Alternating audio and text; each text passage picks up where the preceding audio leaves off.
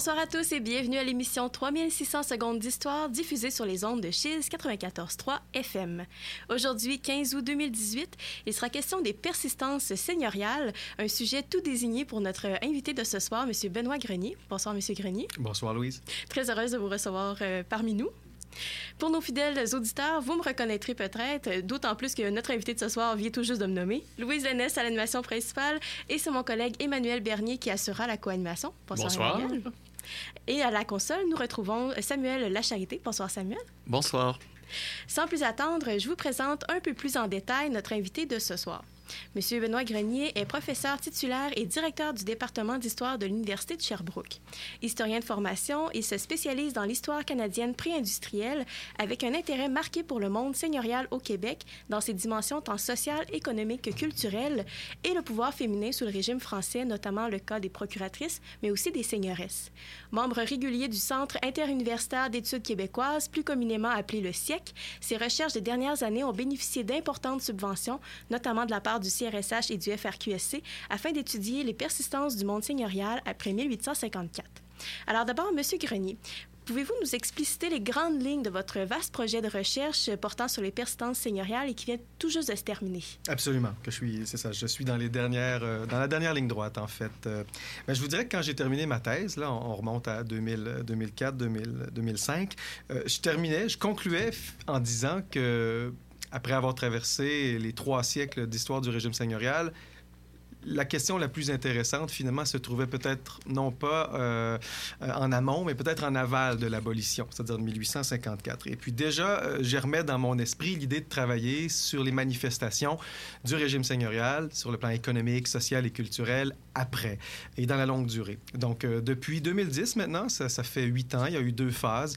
Je m'intéresse à la manière dont l'abolition la, s'est faite, mais surtout comment celle-ci, sur le plan légal, sur le plan économique, sur le plan social et même, je dirais, symbolique, a, mhm. a, laissé des traces dans euh, le Québec contemporain. Hmm. Ben, excellent. Donc, euh, ben, on arrête là pour le moment. Juste euh, le temps de s'arrêter, une petite pause musicale. Donc, pour la première pièce musicale de, de l'émission, c'est Georges Brassens qui va nous chanter Le dur labeur des paysans avec sa pièce Pauvre Martin. Bonne écoute.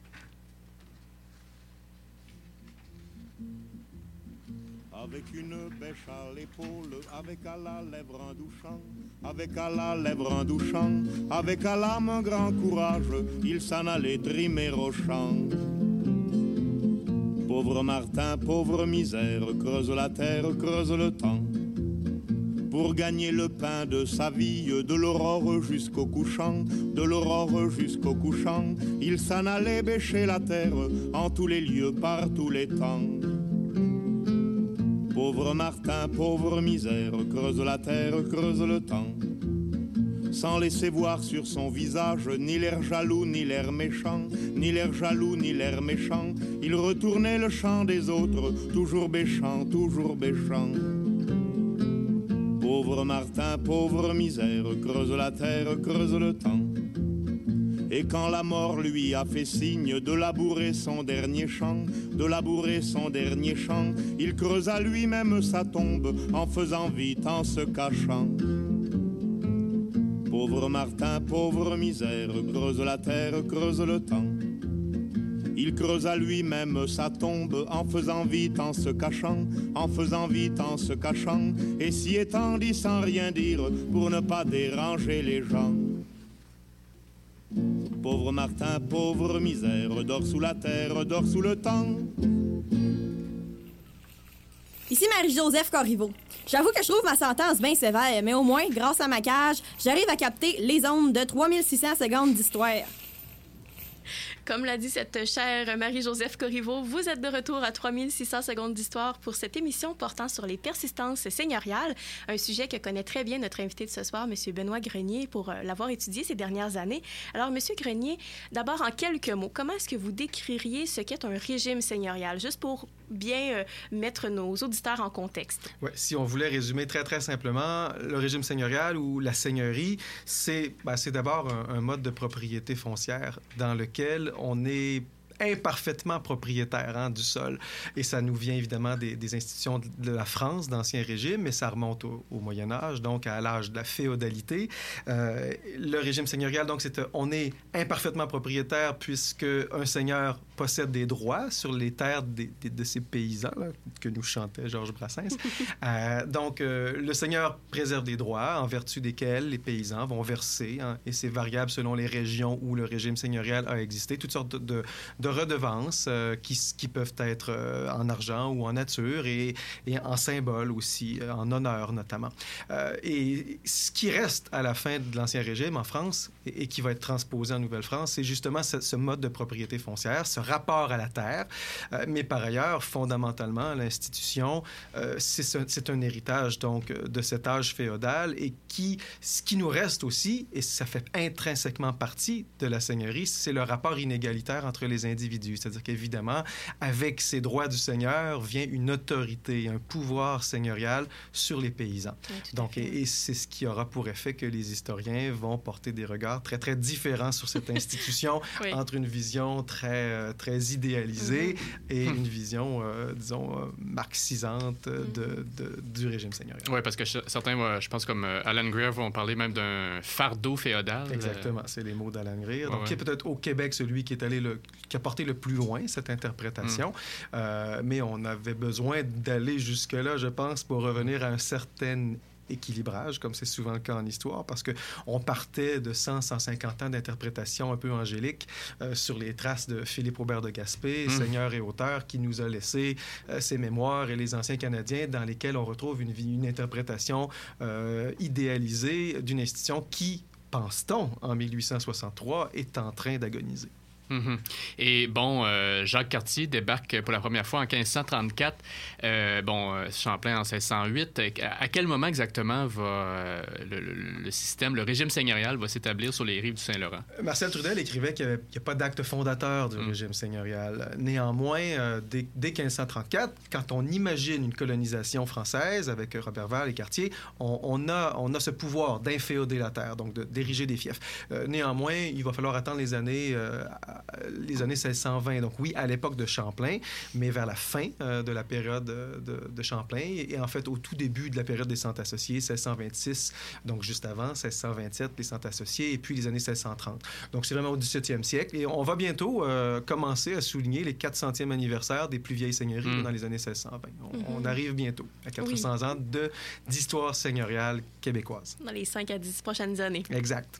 Et en 1763, on fait un petit bond dans le temps. Euh, c'est le, le, moment où la colonie de la Nouvelle-France va tomber aux mains des Anglais, donc euh, la, la, fameuse conquête. Et euh, est-ce que cette, cette cet événement-là, cette transition-là euh, de la colonie, est-ce que ça a des conséquences sur le régime seigneurial? Ça a des conséquences, c'est sûr. C'est une question difficile. Parce que, d'une part, si on regarde sur la très longue durée, ce qui est la perspective que moi j'ai adoptée, euh, que j'adopte par exemple dans ma brève histoire du régime seigneurial, on a plutôt tendance à voir les continuités et la durée, la longévité exceptionnelle de l'institution, comme on va voir tout à l'heure avec les traces qu'elle a laissées. Par contre, c'est certain que au moment des événements, dans les années, dans les 10, 15 années qui suivent, et Alain Laberge l'a bien montré dans un, dans un article très intéressant, euh, ben, sur le coup, il y a des changements, des changements radicaux, à commencer par la disparition euh, de, de, la justice seigneuriale, donc euh, du, palier de justice hein, qui relevait de la seigneurie.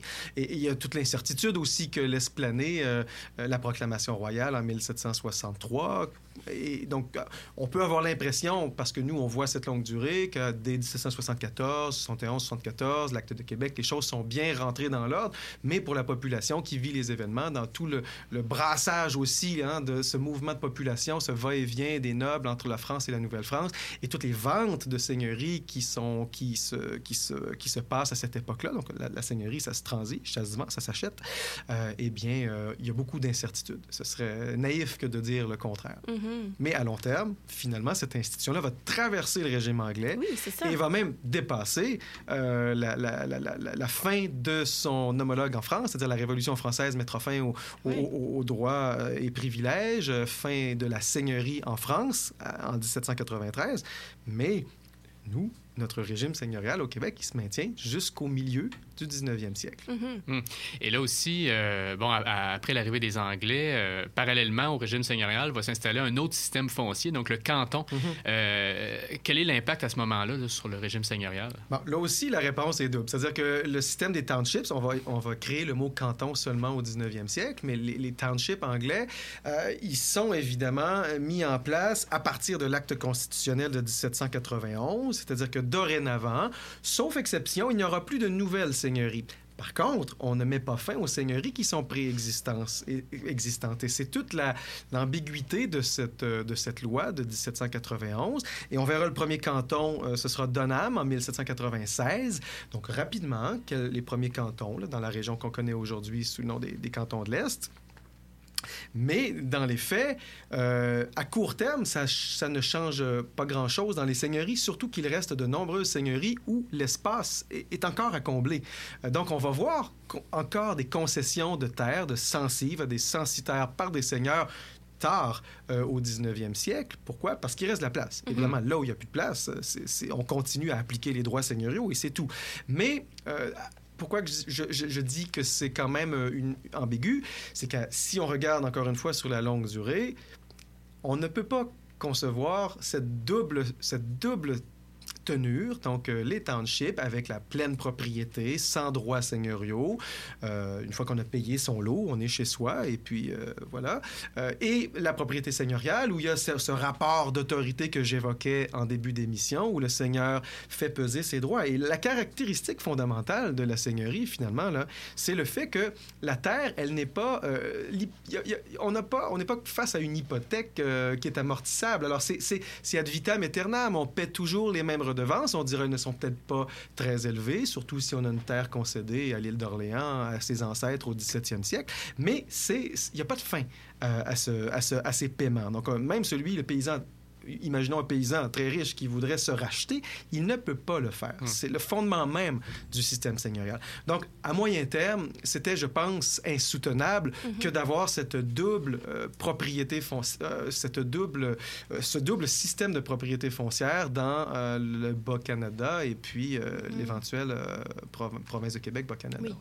Et euh, par curiosité, est-ce que est-ce qu'on sait les, raisons qui pourraient expliquer qu'on a décidé de, conserver, de dédoubler en fait le système de propriété foncière? Pourquoi est-ce qu'on n'aurait pas aboli euh, le régime seigneurial à ce moment-là? La question est, est- est pertinente, puis je, je pense qu'il faut se rappeler le poids que, que tiennent les propriétaires seigneuriaux au tournant du 18e siècle. Euh, on est au lendemain de l'invasion américaine, de, de la Oui. Révolution américaine. Les seigneurs dont on se méfiait pendant les premières décennies, surtout l'aristocratie foncière, euh, ces nobles, ces croix de Saint-Louis qui avaient choisi de rester, eh bien, euh, ils, ont, ils ont montré leur loyauté, leur allégeance à la couronne britannique et ils sur les, conseils. On, on a effectivement besoin d'eux. Euh, c'est euh, c'est Carleton, le, le gouverneur, futur Lord Dorchester, qui, qui le disait. Euh, euh, il, est préférable finalement, plutôt que de, de mettre en place une, une, une chambre d'assemblée dans la colonie, de laisser ces, ces, ces Canadiens, comme on appelait la population à l'époque, sous l'égide de leur aristocratie traditionnelle, donc leur seigneur, et, et du clergé. Donc évidemment, le- le- il y a, un- on peut dire, un lobby seigneurial au tournant du 18e siècle. On veut maintenir dans les droits. Là, je pense que tout au long du processus qu'on va évoquer tout à l'heure, la question de la propriété, des droits de propriété vont toujours peser beaucoup Oui. dans la balance. Euh, mais par contre, surtout, la question est moins pourquoi on n'abolit pas, mais pourquoi, pourquoi à ce moment-là on crée les townships? Ben, c'est pour répondre aux demandes des loyalistes qui sont venus au lendemain de, de la Révolution américaine euh, dans ce qui reste de colonies anglaises euh, en Amérique du Nord, c'est-à-dire le Canada ou Oui. les colonies, euh, la, la colonie de, de la Nouvelle-Écosse, et puis on institue le, le Nouveau-Brunswick pour eux. Et bien là, eux, il n'est pas question qu'ils se retrouvent dans des seigneuries. En fait, c'est un peu, c'est, c'est un peu le- la demande qui, qui, qui justifie le- la mise en place de ce, de ce système-là. Mais on tranche un peu la poire en deux, on veut satisfaire tout le monde. Je pense que c'est vraiment l'état d'esprit. Et on maintiendra les deux régimes, les deux systèmes euh, jusqu'au milieu, du siècle. Oui. Et est-ce que le fait que certains des seigneurs, au lendemain de la conquête, soient des Britanniques, mm puissent aussi avoir pesé dans la balance? Donc, certains des gens influents qui, qui vont prendre part euh, activement aux discussions, aux décisions, est-ce que ça peut aussi avoir euh, peut-être pesé dans la balance? Ils ne voulaient pas forcément perdre leurs leur, leur droits. Très, très, certainement. En fait, je pense que l'ensemble du groupe seigneurial est quand même une, une composition hétéroclite qui n'est pas toujours facile à saisir. on ne peut pas trancher. mais même tout au long du 19e siècle, on va voir que le, groupe seigneurial se, modifie considérablement. Vers 1850, là, on va être rendu à peu près à une moitié, des, au moins 50 sinon plus, des seigneurs qui seront euh, britanniques au sens large euh, et qui vont donc euh, avoir qui, voix au chapitre, mais des voix qui sont pas toujours qui sont pas toujours équivalentes. C'est-à-dire que certains espèrent plutôt l'abolition pour pouvoir jouir pleinement des, des droits de propriété foncière qu'ils ont dans les seigneuries. D'autres veulent maintenir leurs droits seigneuriaux. Euh, la question est, éminemment, est éminemment complexe, comme toute celle de l'abolition la, d'ailleurs. Mm. Et donc, quand est-ce que le régime seigneurial est aboli? On a dit que c'est en 1854, mais quel est le contexte de l'époque à ce moment-là?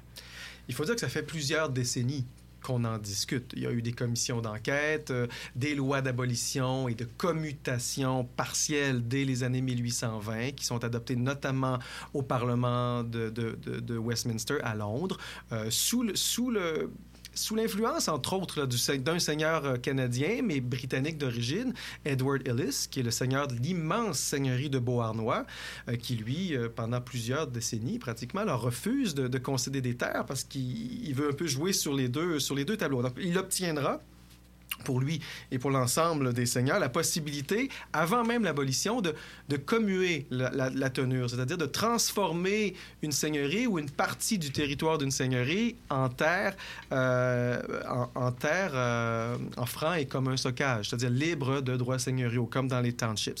On va se retrouver à Beauharnois, par exemple, avec une partie de la seigneurie qui demeure euh, sous le régime seigneurial, avec les, terres qui avaient déjà été concédées, et puis toute une, une portion du territoire. André Larose s'est intéressé à ce cas-là, il l'a très très bien fait dans une magnifique thèse. Euh, une autre portion du territoire qui, lui, sera, ne sera plus seigneurial. Alors, voyez un peu Mhm. Même à l'échelle d'un individu, c'est complexe. Alors, si on cherche à comprendre l'ensemble du groupe, ça l'est d'autant plus. Mais, bon, plusieurs décennies de tergiversation, de discussion.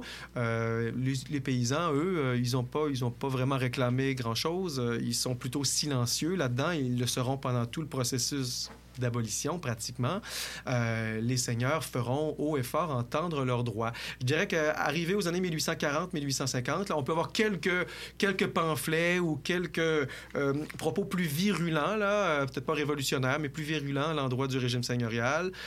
mais dans l'ensemble, la question en est plus une de savoir quelles seront les modalités de cette abolition. indemnisation ou pas d'indemnisation, abolition pleine et entière euh, réforme. Et mm-hmm. en 1854, on est en allée électorale, on est sous le Canada uni, et c'est vraiment la question de l'urne, comme on dirait aujourd'hui, à l'élection de 1854, qui va donc conduire, on est à l'époque des coalitions entre le Canada Est et le Canada Ouest, et qui va donc conduire au pouvoir une coalition qui va adopter une loi euh, qui, euh, qui prendra effet le 18 décembre 1854.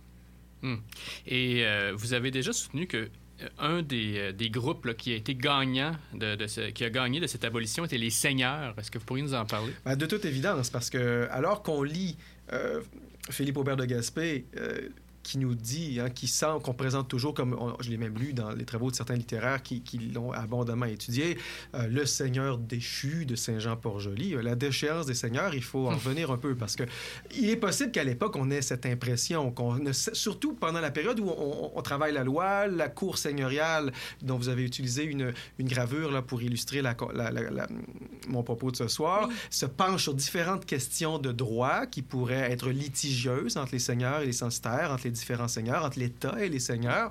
Euh, on ne sait pas trop. On a même des correspondances, par exemple, de Louis-Joseph Papineau à sa femme, en 53, qui lui dit, écoute, dépense pas trop là, pour habiller les, filles, pour aller au mm. bal cette année, là, parce qu'on ne sait pas ce qui nous guette.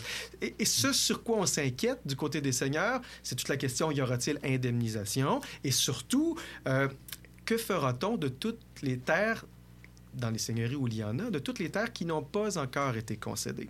Est-ce que la couronne récupérera ces terres, comme on aurait pu peut-être l'imaginer, Mhm. ou encore elles seront la pleine propriété des seigneurs? Et, et- et ça, c'est un, c'est un enjeu de taille. Pas partout, parce que près des villes, euh, près de Québec, Montréal, la plupart des vieilles seigneuries sont remplies. Il n'y a plus de terres à concéder. Mais euh, dans certaines régions, euh, c'est entièrement encore à concéder, où il n'y a jamais eu de volonté d'établissement de, de, de censitaires, parce que ce n'étaient pas des terres destinées au peuplement, mais plutôt des, des seigneuries que j'appelle d'exploitation. Je prends l'île d'Anticosti, qui Oui. est peut-être le meilleur exemple. Oui, c'est ça. Et euh, dans l'une de vos études, vous dites que l'acte seigneurial de 1854 ne constitue qu'une longue étape, Mhm. euh, qu'une étape Ouais. dans le long processus euh, d'abolition du régime seigneurial. Donc, euh, qu'est-ce que vous pouvez nous dire à ce sujet-là? Ben, ça va me permettre de, de finir finalement de répondre à Emmanuel, Oui. parce que j'ai peut-être bifurqué un peu, ça m'arrive souvent. Mais comme je dis à mes étudiants, je suis comme un chat, je retombe toujours sur mes pattes. Je, je, une longue extinction, une lente extinction, puisque la loi, effectivement, abolit les droits et devoirs féodaux dans la province du Bas-Canada. C'est son nom. Euh, donc, on abolit hein, la relation théoriquement seigneur-censitaire, non sans indemniser largement les seigneurs. C'est pour ça qu'on dit qu'ils sont les grands gagnants. Euh, Michel Morisset, qui a fait son, mémoire de maîtrise avec moi, a intitulé un article sous ce titre-là, hein, Les gagnants et les perdants de l'abolition. Clairement, les gagnants, ce sont les seigneurs. Les perdants, euh, en fait, on pourrait dire ce sont les censitaires, parce qu'ils n'y gagnent ni perdent rien. C'est à peu près du pareil au change. Ce qui se passe après 1854, la loi permet alors que ce n'était pas le cas avant, de se racheter. Donc, de racheter la rente seigneuriale. La plupart des droits, ils sont abolis euh, et les seigneurs sont indemnisés par l'État, par le gouvernement. Donc, quand, quand on pense à ces droits-là, que, à Le droit- ben, je pourrais penser au moulin banal, par exemple. Oui. Euh, la banalité, l'obligation d'aller moudre ses grains au moulin. Euh, le- et le monopole du seigneur euh, pour ériger des moulins, mais tous les moulins, au 19e siècle, on parle plus juste du moulin à blé, mais le moulin, le- les moulins à scie, les Mhm. moulins à laine, etc. Donc, le, le seigneur est, un, est celui par qui passe tout entrepreneuriat qui utilise la force motrice de l'eau dans les seigneuries. C'est pas le cas dans les townships. Là, on a un bel exemple d'enjeu. C'était un des principaux litiges en amont pour ceux qui, voulaient l'abolition. Or, euh, ça, on va... La plupart de ces droits-là, euh, les lots et ventes aussi, hein, un genre de, finalement, de, euh, équivalent de nos taxes de mutation foncière qu'on paye aujourd'hui. Les municipalités n'ont pas inventé grand-chose. hein. Doivent beaucoup au droit seigneurial. Alors, ça, les seigneurs sont indemnisés. Mais ce qu'on laisse aux habitants, aux censitaires, à leur charge, finalement, c'est le rachat de la rente seigneuriale, des censes et rentes seigneuriales qui étaient payables annuellement. Et ça, c'est le plus gros morceau, finalement, des revenus seigneuriaux. Et euh, on leur laisse le choix de se racheter. Ils peuvent aller en une fois. euh, Et là, on a un calcul savant. Là, je vous épargne les détails, mais en gros, ça équivaut à 17 années de rente, euh, de rente annuelle. Mais il faut qu'ils payent ça en une fois. Très peu ont le capital pour le faire, même si ce ne sont pas de grosses sommes. Et la loi, donc, quand on ne veut pas forcer les habitants à débourser, eh bien, on leur laisse la, possibilité de payer, de continuer à payer une rente qui sera une rente constituée envers le Seigneur annuellement, selon les mêmes modalités qu'avant, au même endroit, c'est-à-dire le 11 novembre à la Saint-Martin d'hiver, au manoir seigneurial ou autre endroit désigné par le, le Seigneur. Et la loi, à son article 37, dit même qu'on appellera les détenteurs de ces rentes seigneurs et les débiteurs de ces rentes censitaires tant et aussi longtemps que la rente existera. Et on va donc perpétuer la rente seigneuriale et on se retrouvera dans les années 1920-1930, presque 80 ans plus tard, avec les descendants des censitaires qui paieront si je caricature un peu, aux descendants des seigneurs. C'est pas toujours des individus. Des fois, on a des, institutions, des compagnies, des Mm. entreprises qui ont acheté ces droits de- sur les rentes seigneuriales. Puis on parle dans les, dans les actes notariés d'achat de seigneurie, comme si on achetait encore la seigneurie. Comme si ça existait encore. Ce qu'on- exactement. On parle de seigneur, de censitaire, de seigneurie. Le vocabulaire est toujours là. Euh, ce qui a changé, c'est que ce qu'on entend par là dorénavant, c'est plus la propriété d'une- d'un territoire, mais la propriété de rente, de droit. hein, euh, en fait, c'est un investissement. hein, et on, on achète ça comme on achèterait aujourd'hui des actions à la bourse, et parce qu'on sait que c'est des actions qui sont pérennes et puis que, euh, que, que peu de gens se sont, se sont rachetés. Avec Michel Morissette, on avait calculé que c'est autour de 80 à 90% des rentes seigneuriales qui étaient dues au moment de l'abolition, qui sont encore dues presque 100 ans plus tard. Donc, ça a été le statu quo. Oui. Puis l'au- l'autre gros cadeau, qui est peut-être la première partie de ma recherche, avait étudié ce, ce, ce- je dirais ce- ce volet-là.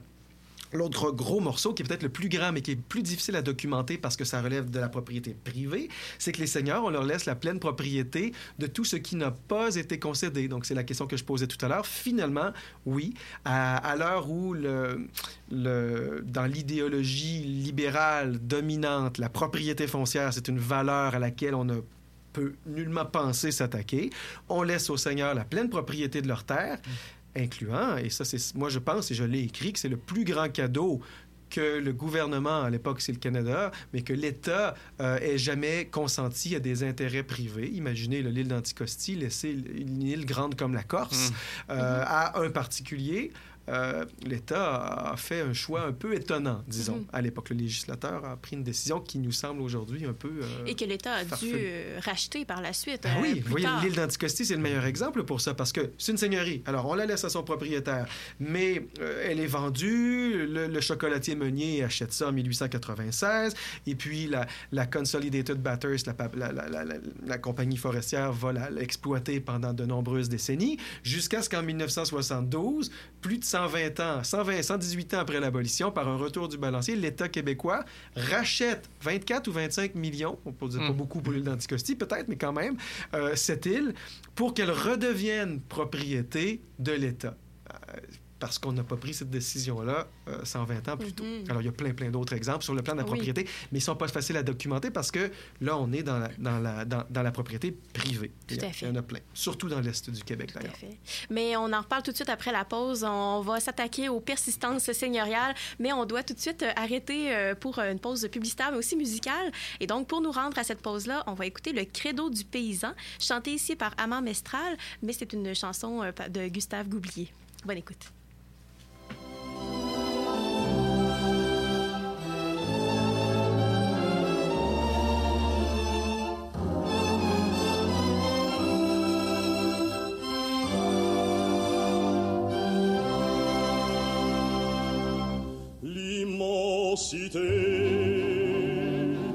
Les cieux, les monts, la plaine, l'astre du jour qui répand sa chaleur,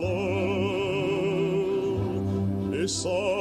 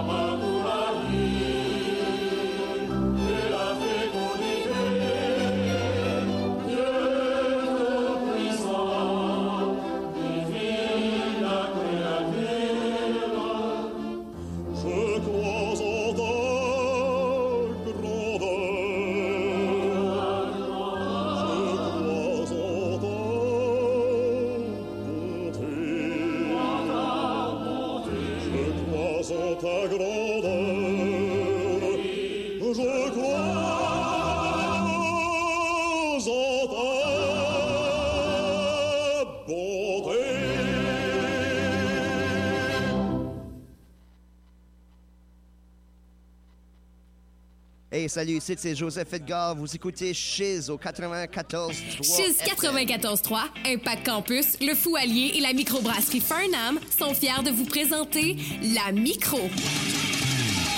Une bière blanche et légère aux arômes fruités qui sera bien accompagner vos pauses et vos soirées. La Micro, disponible exclusivement au Café du Fou Allier dans le pavillon des Jardins de l'Université Laval.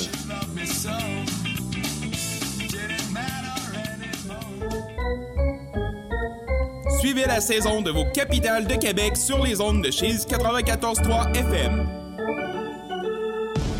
Les lundis, jeudis, vendredis et samedis sur le FM et tous les matchs à domicile sur l'application et sur le site internet de Chise.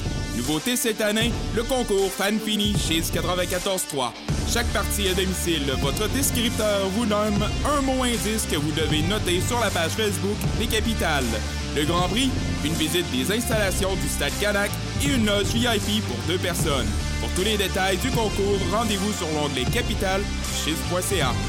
Les Capitales de Québec et Chise 94.3, un duo gagnant.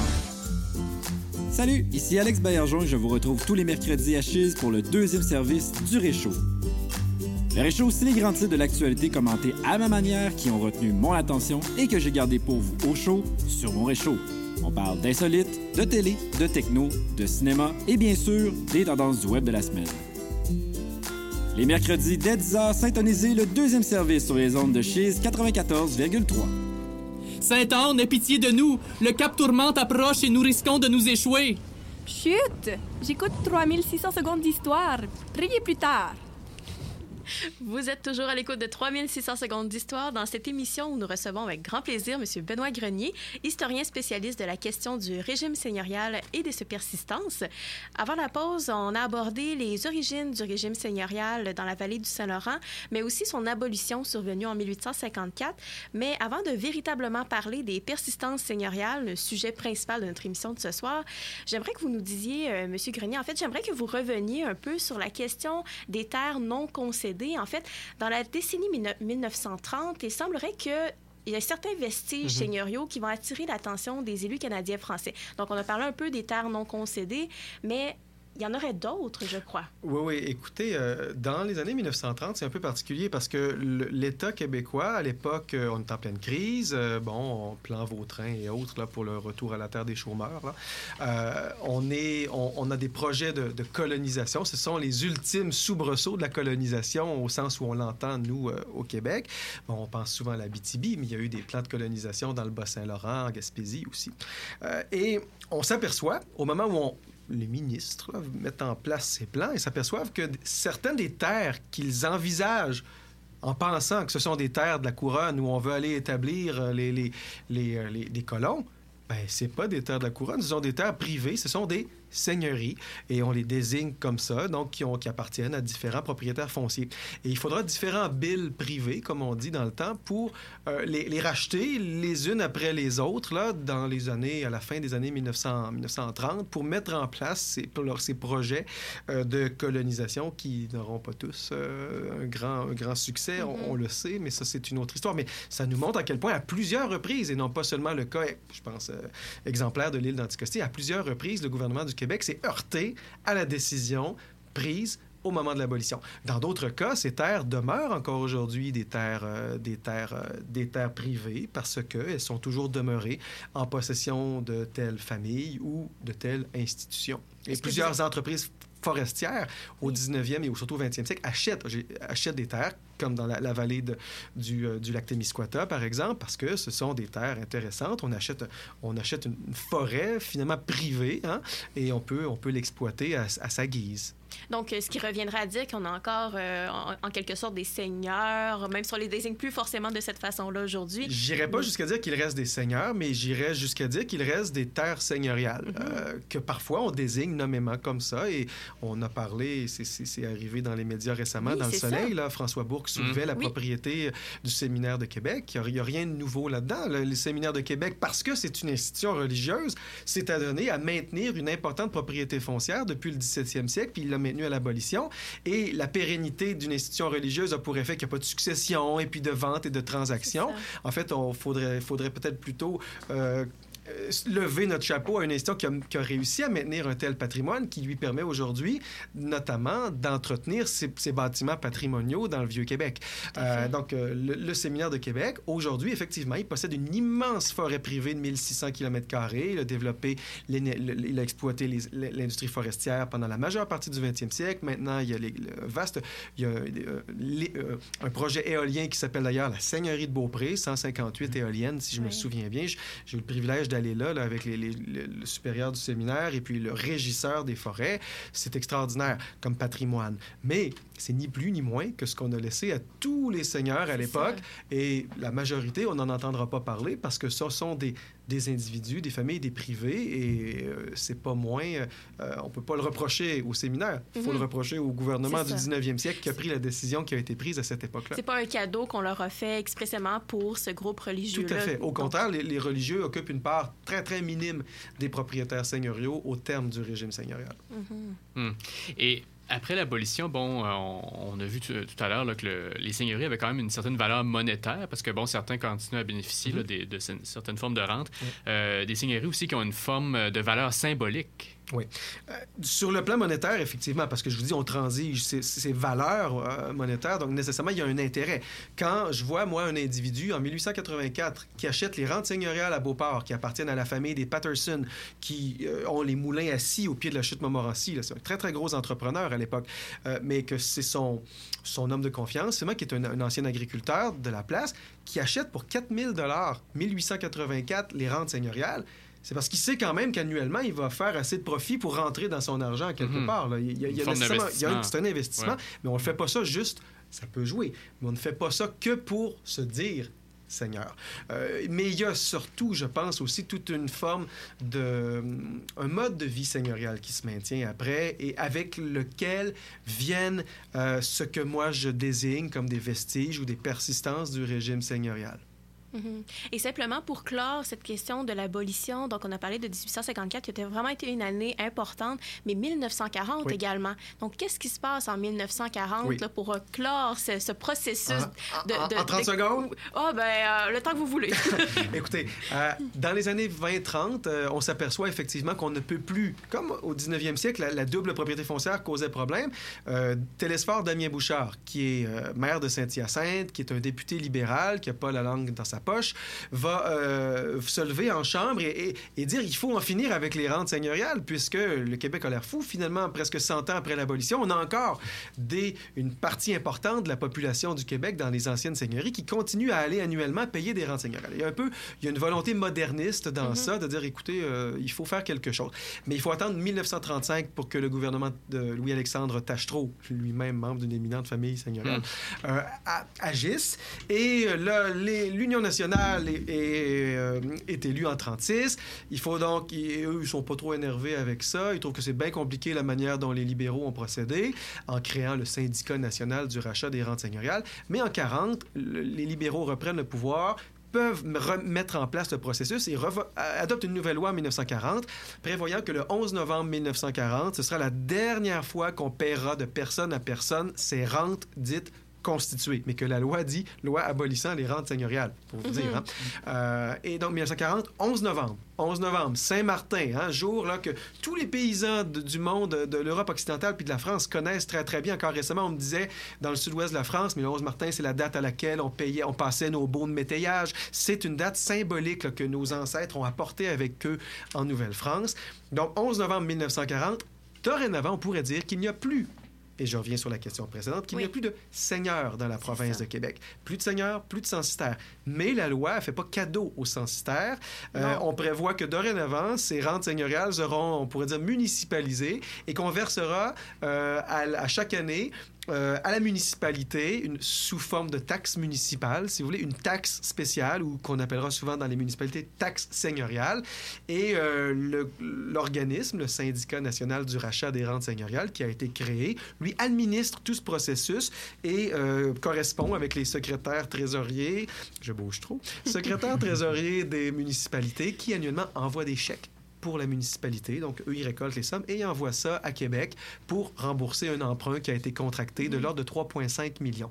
Donc, Quand on pourrait même. dire que dans, pour rembourser ultimement les seigneurs là, sur le, on pourrait dire le capital des rentes, il faudra 3,5 millions en 1900, entre 1940 et 1950, parce que selon la vitesse à laquelle les, les seigneurs montrent leurs papiers, eh on, on les rembourse, on envoie des chèques. Et c'est ça que j'avais étudié dans la première étape de la recherche. est-ce que c'est simplement les censitaires qui n'avaient pas payé leur rente? Oui. euh, ceux qui s'étaient rachetés ne sont pas concernés. Et, ceux, et les seigneurs qui avaient cessé de récolter, par exemple, s'ils s'en occupaient plus de leurs affaires et qui avaient, le gouvernement ne va pas se substituer à eux. Alors, c'est les rentes qui étaient encore Dû, payées et dues en 1935-1940. Donc, Hmm. oui, c'est une date importante, mais il faudra attendre le 11 novembre 1970 pour que s'achève le paiement des rentes municipales.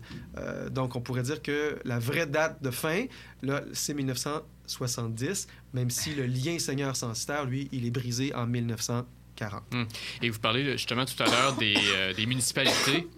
Euh, justement, bon, l'abolition du régime seigneurial arrive à peu près en même temps que, que la naissance des Oui. municipalités. Est-ce qu'il y a, disons, une corrélation entre les deux? Indirectement, euh, c'est-à-dire que le régime municipal émerge d'abord pour les, les grandes villes, là, Québec, Montréal, dès la fin des années 1830, dé- tournant des années 1840. Mhm. Mais effectivement, le régime municipal se superpose. Souvent, le- les territoires des nouvelles municipalités vont pas toujours, mais souvent correspondre aux anciennes seigneuries.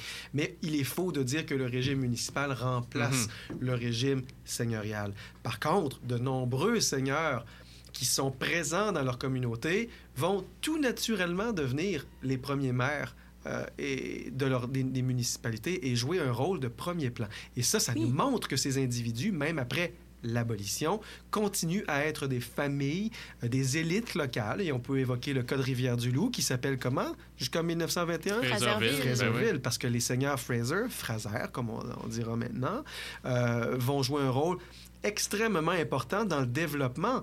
Et, là, en, termes de propriété et de capacité à orienter, à influencer le devenir de municipalité, ben, les seigneurs, ils sont souvent les mieux placés parce que l'ancien domaine seigneurial, donc les terres que s'était réservé le seigneur, vont souvent, quand les villes croissent, devenir l'éventuel cœur des municipalités, là, carrément le centre-ville. Si vous regardez une carte de Rivière-du-Loup aujourd'hui, euh, vous allez vous apercevoir que le centre-ville de Rivière-du-Loup, c'est en plein sur le domaine de la famille Fraser. Euh, donc, euh, c'est un cas exemplaire pour témoigner de, ce, de cet impact, là aussi, encore une fois, d'un point de vue socio-économique, politique, de ces anciennes familles seigneuriales. Tout à fait. Et dans vos études, vous avancez euh, l'hypothèse du maintien du prestige attribué à la fonction seigneuriale dans les consciences collectives Ouais. jusque tard au 20e siècle. Qu'est-ce que vous pouvez nous dire à ce sujet-là? Est-ce que vous avez des exemples? Ben, D'abord, d'où est partie mon idée là, de faire, de réfléchir non seulement à la propriété puis à son impact, mais à la mémoire du régime seigneurial. C'est que quand je donne des conférences publiques, j'aime ça, j'en donne régulièrement dans les sociétés d'histoire depuis plusieurs années et depuis 15 ans peut-être. Systématiquement, à la fin des conférences, quelqu'un se lève et dit Moi, je me souviens d'avoir payé les rentes seigneuriales. Vous savez-vous qu'à tel endroit, on appelle telle personne le seigneur, la seigneuresse Avez-vous visité le manoir. Et on m'évoquait cette mémoire-là. Et je voyais bien qu'il subsistait quelque chose. Donc, à l'échelle locale, très clairement, euh, surtout lorsque le seigneur était une, était une, une famille, là, un individu de chair et d'os, euh, bien, bien, bien enraciné dans la localité, euh, il y a de très nombreuses... euh, de très nombreuses allusions. Et, et cette mémoire, elle était, elle était assez vive, en tout cas pendant au moins tout le, tout le 20e siècle. Ce qui nous rappelle que le mode de vie seigneurial ne s'éteint pas avec l'abolition. Regardez la seigneurie des Aunais, qui se présente comme le lieu d'interprétation par excellence du régime seigneurial au, Québec. Je pense que je cite euh, mot pour mot leur site Internet à Saint-Roch-des-Aunais. Eh bien, euh, la seigneurie des Aunais, c'est un manoir construit pour le seigneur Amable Dionne en 1853. C'est un an avant Oh, l'abolition. Dieu, oui. Si cette institution et, et ce qu'elle signifie ne voulait plus rien dire le lendemain de l'abolition, il ne se serait pas fait construire un manoir en 1853. Et surtout, pendant toute la deuxième moitié du 19e siècle, ça demeure le lieu, euh, de, le, le- le lieu par excellence d'une sociabilité des élites locales dont les seigneurs sont partie prenante euh, dans, dans la, dans la communauté. Et pourtant, Qu'est-ce qu'on met de l'avant pour l'essentiel, euh, ou qu'est-ce qu'on met beaucoup de l'avant quand on explique le régime seigneurial à, à- à la Seigneurie des Aunais comme ailleurs? La Nouvelle-France. Oui, vous allez au paragraphe suivant et on vous parle de la Nouvelle-France. Comme si on, on avait... On a l'endroit par excellence pour nous rappeler que c'est pas fini en 1854, mais le, le- le- la mémoire est tellement ancrée, euh, la mémoire du régime seigneurial tel qu'on nous l'a euh, enseigné à l'école, dans les manuels scolaires, euh, est tellement associée au début hein, à la colonisation, à la mise en place du territoire. Vous, demandez à n'importe qui dans la rue, c'est quoi le régime seigneurial? Tout ce que les gens ont retenu dans le manuel scolaire, c'est la Nouvelle-France, puis c'est la géométrie, là, les belles bandes ça. perpendiculaires au cours d'eau. C'est pas faux, mais moi, je, une des premières choses que je dis dans mes cours à mes étudiants, c'est que ça n'a rien à voir avec le régime seigneurial. Prenez n'importe quelle seigneurie de la France d'Ancien Régime, Non, cette géométrie-là, et c'est une adaptation au territoire, puis on la retrouve au Manitoba, on la retrouve en Louisiane, où il n'y a pas eu de seigneurie. Mhm. La seigneurie, si je reviens à la question du début, c'est pas ça. Hein? C'est un rapport de propriété foncière, puis c'est un rapport de pouvoir entre individus. Mhm. Et euh, on commence à parler des persistances seigneuriales, donc j'aimerais quand même vous, vous, am- por- vous amener peut-être sur une autre, euh, une autre ligne, mais en fait, quelles sont vos sources que vous avez employées pour pouvoir étudier les persistances seigneuriales? Parce qu'on s'entend, on n'a pas forcément toujours ça dans des archives. Les seigneurs euh, ne sont plus nécessairement vivants, Oui. Bon, rapidement, je vous ai dit tout à l'heure que pour le premier volet de la recherche sur euh, les enjeux socio-économiques, j'ai travaillé sur les archives du syndicat national du rachat des rentes seigneuriales. Pour savoir qui payait quoi, puis qui obtient quoi dans les années 40, ça, c'est bien documenté, c'est facile. Maintenant, pour cette mémoire, c'est plus complexe. Oui, on peut trouver certaines... euh, certaines biographies ou autobiographies ou mémoires de familles seigneuriales, à commencer par celle d'Aubert de Gaspé, famille.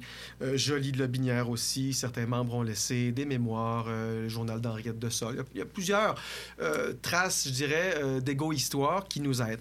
Mais ce que moi, je voulais documenter, c'était vraiment comment, à l'échelle locale, les individus se souvenaient de cet héritage et comment les principaux intéressés, c'est-à-dire les descendants de ces familles, ont vécu et comment, comment, quelle histoire on leur a raconté, quelle était leur histoire seigneuriale?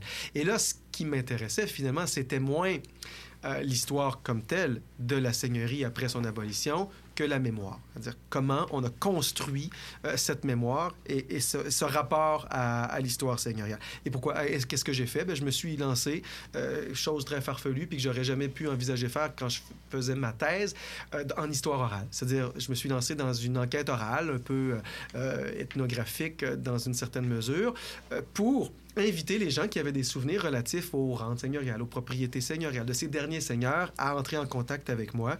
Et puis, depuis 2015, je me suis, avec mon équipe, euh, lancé sur la route du Québec, euh, notamment avec euh, ma collègue cinéaste et historienne Stéphanie Lantier et des assistants étudiants très, très précieux. On a parcouru plus de 15 000 kilomètres de, la région de Rimouski jusqu'à Vaudreuil, de la Beauce en passant par Port-Neuf, la Montérégie, la Naudière. Vraiment, là, on a parcouru tout le Québec. On est allé là où se trouvaient les souvenirs. Le plus souvent, on a rencontré ces gens dans des lieux qui étaient signifiants pour eux, qui, étaient, qui pouvaient éveiller, hein, stimuler la mémoire. Ces gens-là étaient souvent âgés. Euh, donc, euh, on est allé dans les anciennes localités seigneuriales. Parfois, ces gens y résident toujours, parfois non. On les y a ramenés.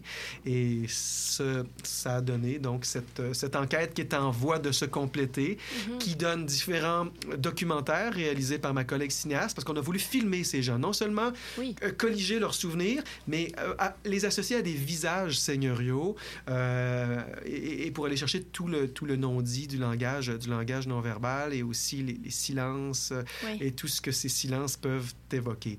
Et là, maintenant, on a plusieurs documentaires réalisés par, par ma collègue parce que on, on a filmé, puis on a filmé les lieux aussi, pas seulement les endroits.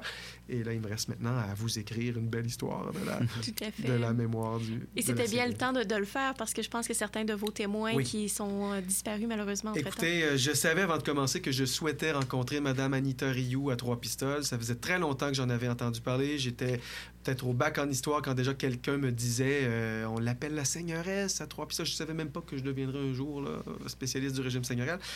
Loin de là. Euh, et j'ai eu la chance de la rencontrer la Oui. veille de ses 95 ans, en compagnie de quatre de ses enfants, chez elle à Trois-Pistoles, euh, un regard vif, des souvenirs extraordinaires, une, une dame euh, qui vraiment euh, a pu, elle, vivre ces événements, née en 1920, fille unique du dernier seigneur, qui lui était né vers 1860, dont le grand-père était né en 1798. Oh. Alors là, j'avais une femme, dont le grand-père était né au 18e siècle. Je- Oui, je- oui. Il y a vraiment quelque chose de particulier dans cette famille-là. Et je l'ai interviewée donc à 95 ans. Euh, elle, elle se souvenait des gens venus payer les rentes seigneuriales chez elle à, à Trois-Pistoles. La plupart des gens que j'ai rencontrés, quand je les questionnais là-dessus, ils n'avaient pas trop de souvenirs parce que c'est c'est pas, le- c'est pas nécessairement des choses qu'on raconte à ses enfants, mais ils avaient des souvenirs de la manière dont leur famille était considérée dans la localité. La famille Poser à Saint-Georges-de-Beauce, anglicans, qui m'ont raconté que bien qu'anglicans, ils avaient, ils avaient encore leur banc dans l'Église catholique, que les petits Anglais avaient une classe à eux au couvent de Saint-Georges. Pourquoi? Parce que leur ancêtre Poser avait, do- avait donné le terrain aux religieuses à condition que les garçons de la famille puissent avoir leur classe à eux. Et ce genre d'échanges euh, qui, qui sont dans la droite lignée de ce que faisaient leurs ancêtres seigneurs au 17e, 18e siècle, c'est-à-dire donner le terrain pour l'Église, pour le cimetière, ces témoins nous ont relaté que leurs familles ont continué à faire ça tout naturellement pendant tout le 20e siècle. Madame Rioux à Trois-Pistoles nous a dit euh, le maire venait nous voir pour qu'on donne. Mais on donnait pour l'Église, pour l'école, pour l'hôpital, pour le nouveau cimetière. C'était, c'était normal. Euh, donc, je ne veux pas, je ne veux pas non plus revenir au terme de cette histoire-là à une vision trop angélique et trop Oui. positive du régime seigneurial. Euh, mais il est clair qu'en termes de mémoire, euh, dans les communautés où cette famille est demeurée présente, au terme de cette longue ligne du temps, euh, c'est plutôt cette mémoire de bon rapport qui subsiste, évidemment, que celle de conflits que peuvent Mhm. nous révéler les archives des 18e ou 19e siècle. Ces archives, elles sont là, elles seront toujours là. Il sera toujours Oui. le temps d'y retourner de toute façon. Et avec vos entretiens, vous avez documenté la, la mémoire peut-être plus individuelle, familiale. Est-ce que vous avez pris en compte aussi la mémoire plus collective, peut-être dans les manuels d'histoire, dans les médias, la Oui. toponymie? Écoutez, il y a beaucoup de volets. Mm. ne- L'urgence, et, et- et comme Louise le disait, il fallait Ouais. le faire maintenant. Mm. Euh. Madame Rioux est décédée en décembre dernier à 98 ans. J'étais bien conscient là, que c'était maintenant ou jamais. Puis même à ça, euh, si Marcel Trudel avait fait ça en 1960, il, aurait eu- il était beaucoup plus près des événements. hein. Ah oui. Quand il Mm. écrit sa petite brochure sur le régime seigneurial en 56, on est, on est, on est en plein processus. Il en met quelques lignes à la fin, mais, mais c'est ça.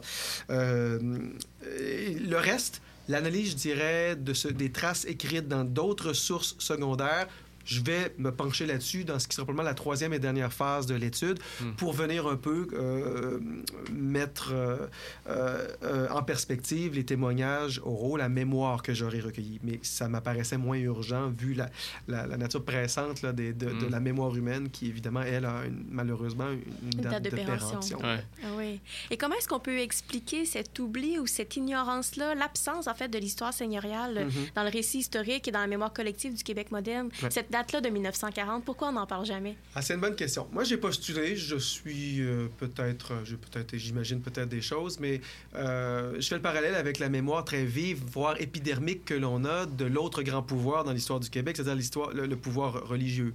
Et les rapports qu'on a, notamment depuis la Révolution tranquille et, la génération des baby boomers, les rapports qu'elle entretient avec le pouvoir religieux, très très vif, hein, très, on le sent, c'est souvent très sensible.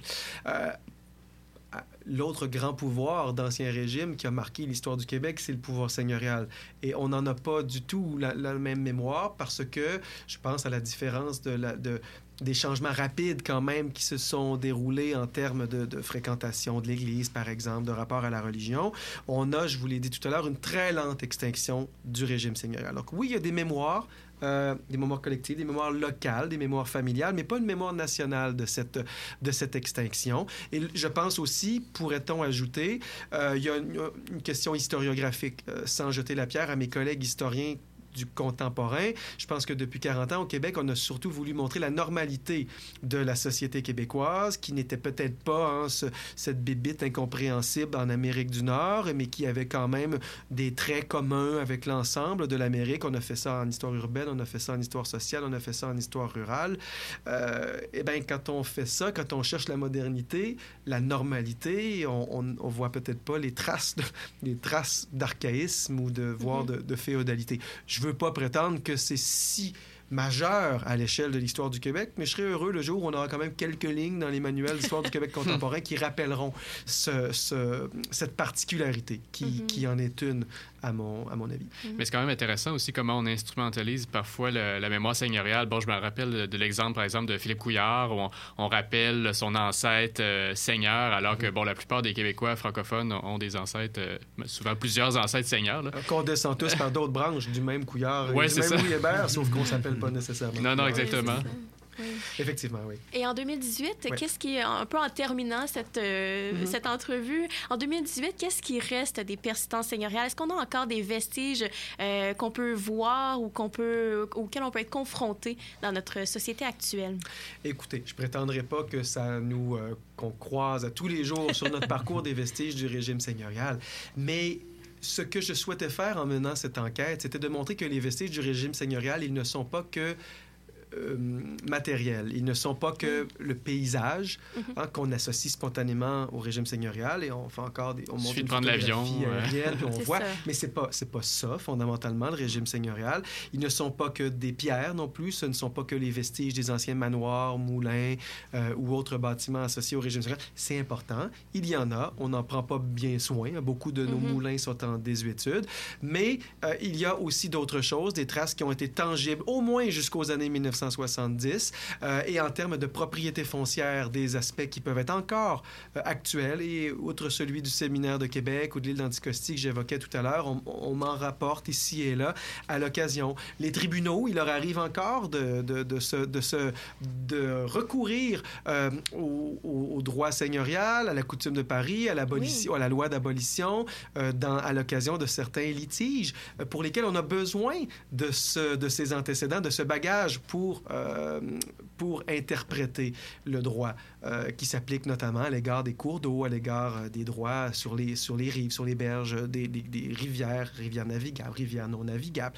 Donc oui, et ça, il y, a des, il un juge à une conférence, une fois, qui m'a relaté, qui m'a parlé de, de, de- procès important qui, et du jugement qu'il avait rendu et faisant une belle place au régime seigneurial. Les cours de droit, de droit des biens vont encore évoquer et commencer avec le, le régime, le régime seigneurial. hein. Les notaires, euh, sont, sont euh, droit notarial euh, est en bonne partie héritier de ce, de ce droit, de ce droit seigneurial et même Mhm. peut-être de la coutume de Paris. Mhm. C'est déjà le temps de mettre un terme à notre, euh, notre émission d'aujourd'hui. Merci beaucoup, M. Grenier, d'avoir été des nôtres pour nous expliquer ces fameuses persistances seigneuriales. Il y en aurait bien d'autres. Je vous remercie Oui. énormément de cette belle invitation. C'est toujours un plaisir de revenir à l'Université Laval. Merci beaucoup. C'était Louise à l'animation principale en compagnie d'Emmanuel à la co-animation et de Samuel à la console. La semaine prochaine, 22 août, l'équipe de 3600 secondes d'histoire aura le plaisir de recevoir Robert Tessier pour une nouvelle émission portant sur l'époque des écoles de rang de Bellechasse, 19e et 20e Pour avoir accès à la balado-diffusion de cette semaine ou pour en savoir plus sur nos émissions, suivez-nous sur Facebook ou notre blog. Et pour finir l'émission en beauté, laissons-nous sur un blues de Jamie Souls qui nous interprétera sa pièce Seigneury Blues. Bonne semaine tout le monde. This is for Classical Conversations Canadian History Week 10. This is called the Seigneury Blue. Got a farm down by the river,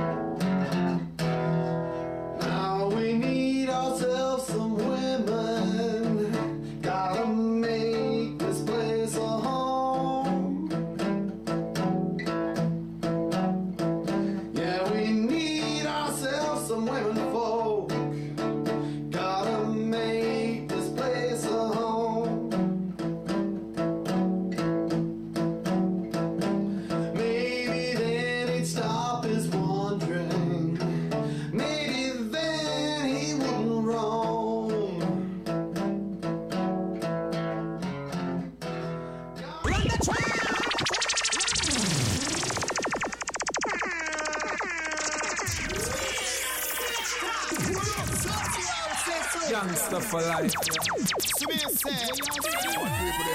move, move, move. Pull up, pull up, pull up, my selector.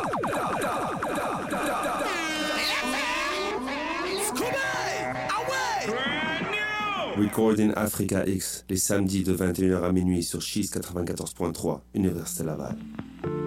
Entrez dans l'univers d'un ou d'une nouvelle artiste chaque semaine.